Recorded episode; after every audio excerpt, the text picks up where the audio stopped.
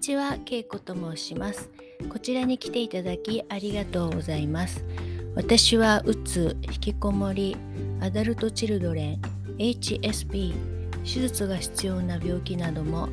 病院の治療を受けずに全部自力で克服しました。こちらは克服するために研究実践した方法をお伝えさせていただくチャンネルです。今聞いてくださっているあなたや周りの方が何かしら悩んでいたりすっきりしない毎日であったり悩みはないけど夢や願望を早く達成したいと思われているならぜひ聞いてください。私は現在58歳結婚31年目の主婦です。結婚後ストレスを抱えてさらに人が悪口を言うのが嫌で裏表のある人が大嫌い。自分の視点でこうあるべきって怒って不満全開で相当ひどい状態でした。もちろん笑えなかったです。毎日毎日も嫌なことを感じてはうんざりして自殺願望も湧いてきたこともあり絶望感夢も希望もなくもちろん楽しみも全くなく最悪な精神状態で何年間も過ごしていました。ひどい時は電話に出ることさえもできなくなってたこともあります。自己否定が強くて自分は楽しんではいけない人間なんだとまで思ってました。人と会うのも嫌になって食材の配達をしてくださる朝からテンション高めのはつらつとした方がとても苦手でした。自分と波長が合いすあの違いすぎて耐えられなかったんです。そんな感じで過ごしていたらとうとう人生最大のショックな出来事が起きてしまいました。半年間ずっと泣いてました。それをきっかけに自分を見つめ直しこんな嫌な自分を絶対に変えると決めてそこからメンタル疾患脳科学人格障害スピリチュアルを学び4年後自分の求めていた理想的な心身ともに健康な状態になりました。今は何一つ悩みはありません。以前は人に気を使って何でも嫌と言えず人に合わせて我慢して人に依存してさらに自己をしてしていたしていて本当に長い間辛かったのですが今は全く人の目が気にならなくなりました。人に合わせませんし自分のやりたいことしかやりません。自分の好きなタイミングでしか動きません。何でも周りの状況に振り回されず自分軸をぶらさないように気をつけてます。人が嫌いだった私が今人類皆兄弟って言いますよね。最近私心からそう思うようになっていてこの前あのショッピングモールに行ったんですよね。そしたらちょうど春休みで子供がたくさんいてあ孫って思ったんですよね。意味わかんないでしょ私はあの動物とか赤ちゃんとか小さい子供が大好きなんですよね。で孫がいたらいいなって思うんですけどうちの子供たちは結婚しそうにないので諦めてますけど小さい子を見たらもう可愛くて可愛くて思わずランチを買う時に並んでいた横の子供に話しかけてしまいました。そしたらその子があのなんかとてもニコニコして話をあのしてくれまして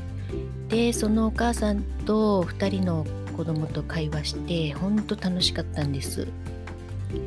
人類皆兄弟ならよその子も私の孫みたいなもんだなと思ったのであ孫って思ったんですよね。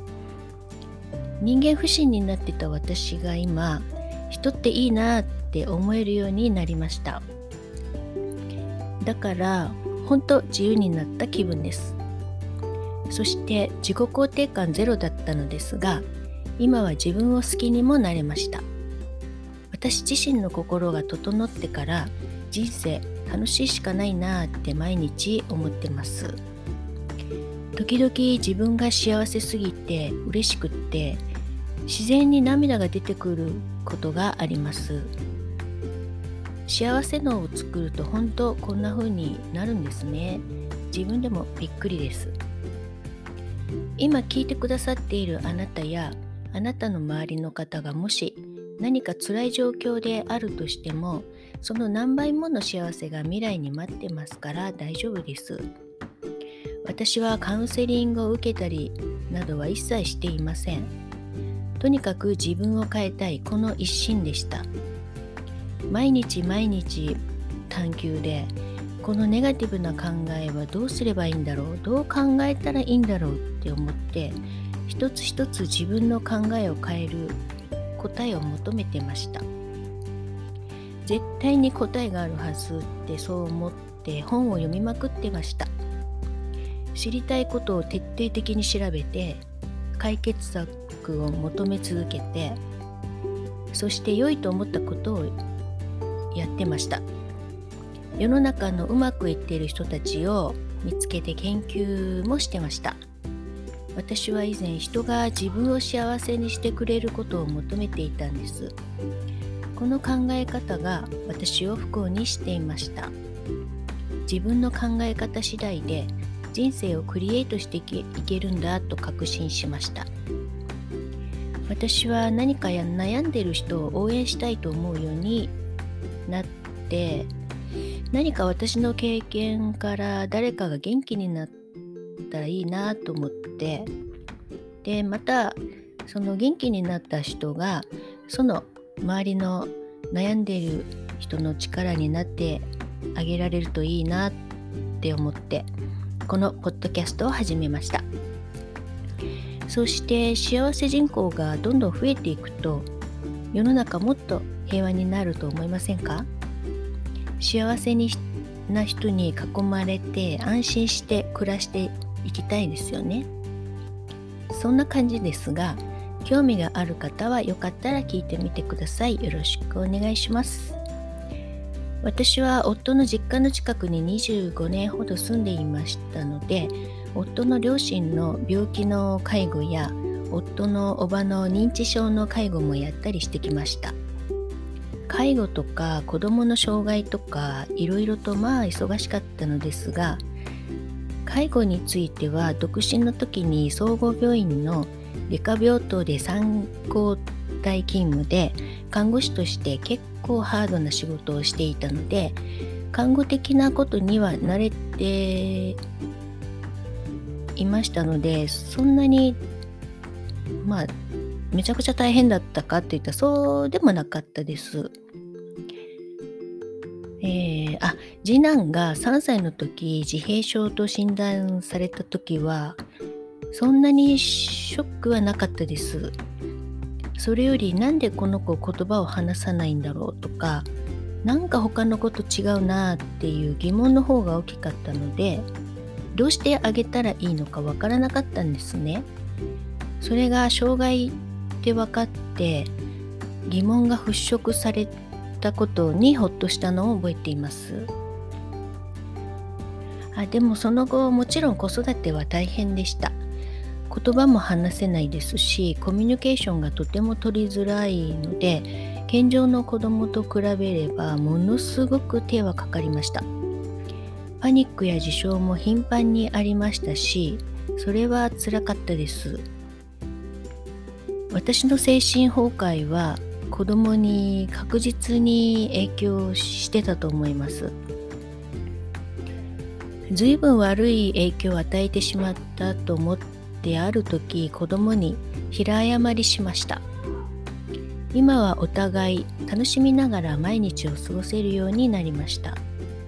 次男を見ていると本当に純粋で